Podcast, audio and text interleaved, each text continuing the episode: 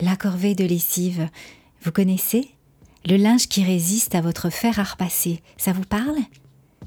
Et si tous les matins, un bon génie vous offrait une penderie toute neuve?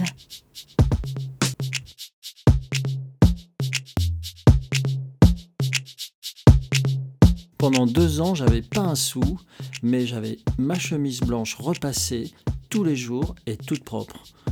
C'est simple, quand les vêtements étaient sales, je les jetais et j'en rachetais d'autres.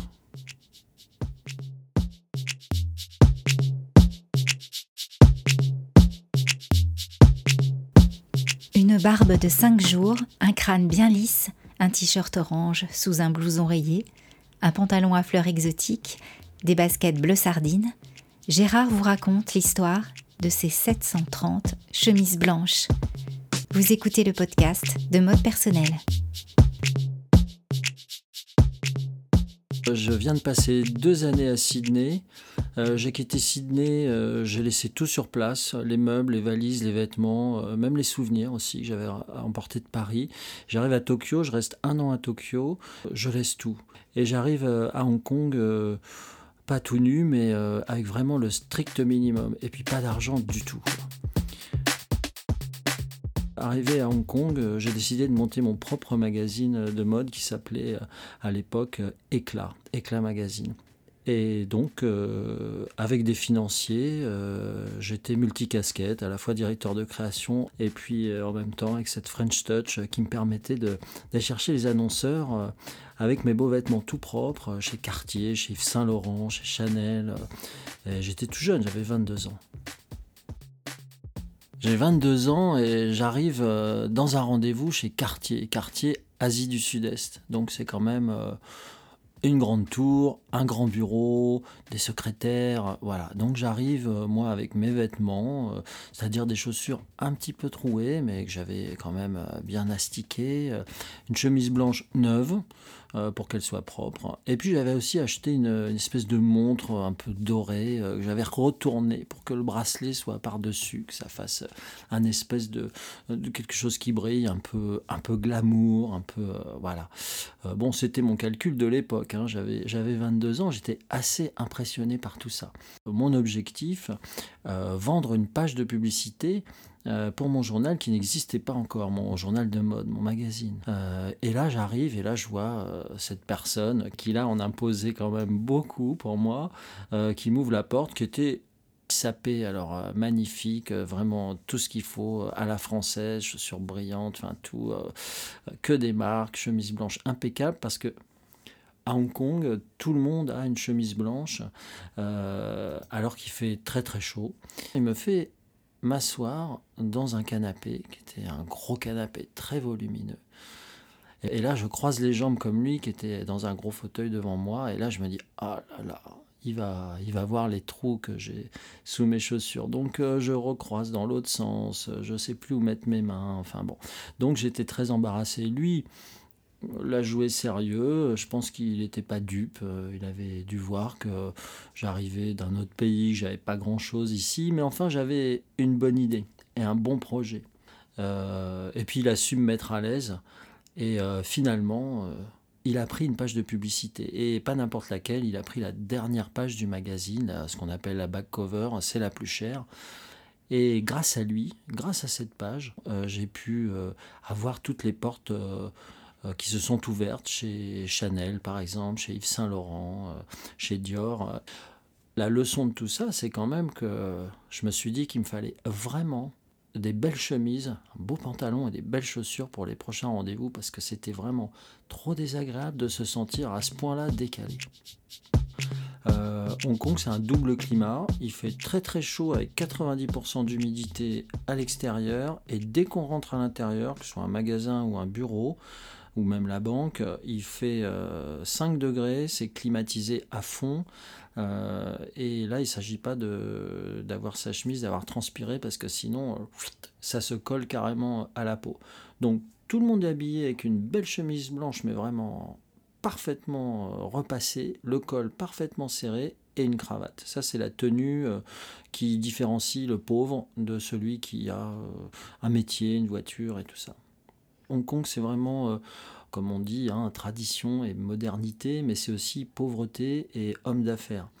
Et euh, on est très très vite avec un pantalon de costume, des chaussures noires cirées et une chemise, et pas une chemise ouverte. Ça, c'est absolument pas le dress code.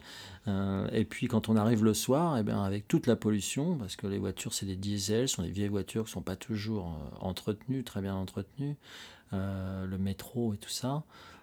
Quand on arrive à la maison, le col est noir, les manches sont noires. Et puis euh, la chemise, euh, franchement, elle est absolument pas portable du tout euh, un deuxième jour. Donc il faut trouver des solutions pour rafraîchir sa garde-robe et rafraîchir ses chemises. J'habite à peu près au 30e étage.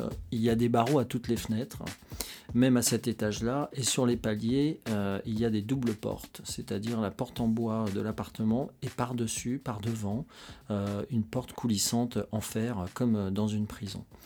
Euh, c'est un petit appartement, il n'y a bien sûr pas de machine à laver, le linge, pas de séchoir. Il y a le confort qu'il faut, mais pour les vêtements, c'est problématique. Alors j'achète ma première chemise euh, à Hong Kong euh, sur un marché, sur les marchés de nuit qui vendent euh, à la fois des crabes à la sauce saté qui, qui, flambent dans des woks et juste à côté il y a une petite mamie qui vend des chemises, mais alors pas une chemise, on vend les chemises par cinq.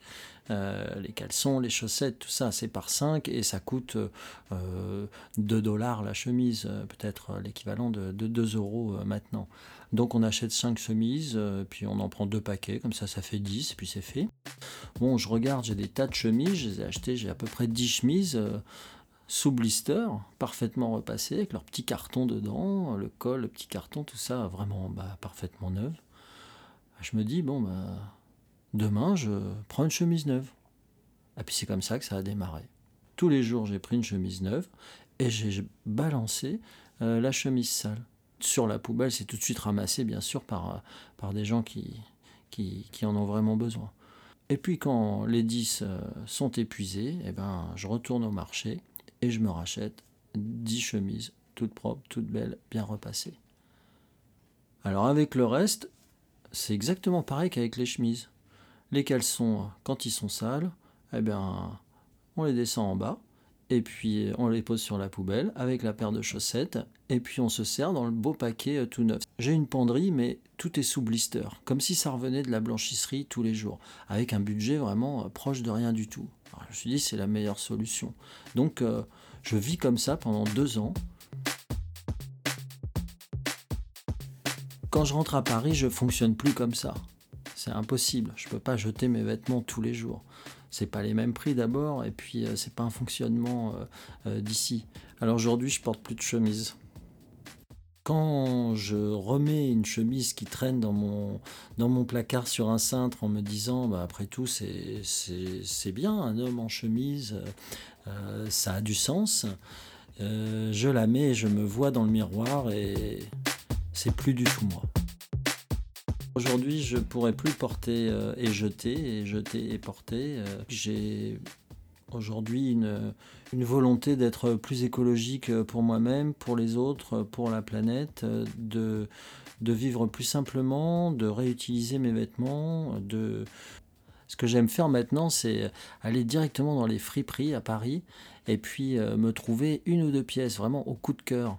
Et là, là, je craque, je les achète. Et en fait, je me dis, mais finalement, euh, j'achète des vêtements que d'autres ont jetés. Et voilà, et ça, ça me fait marrer.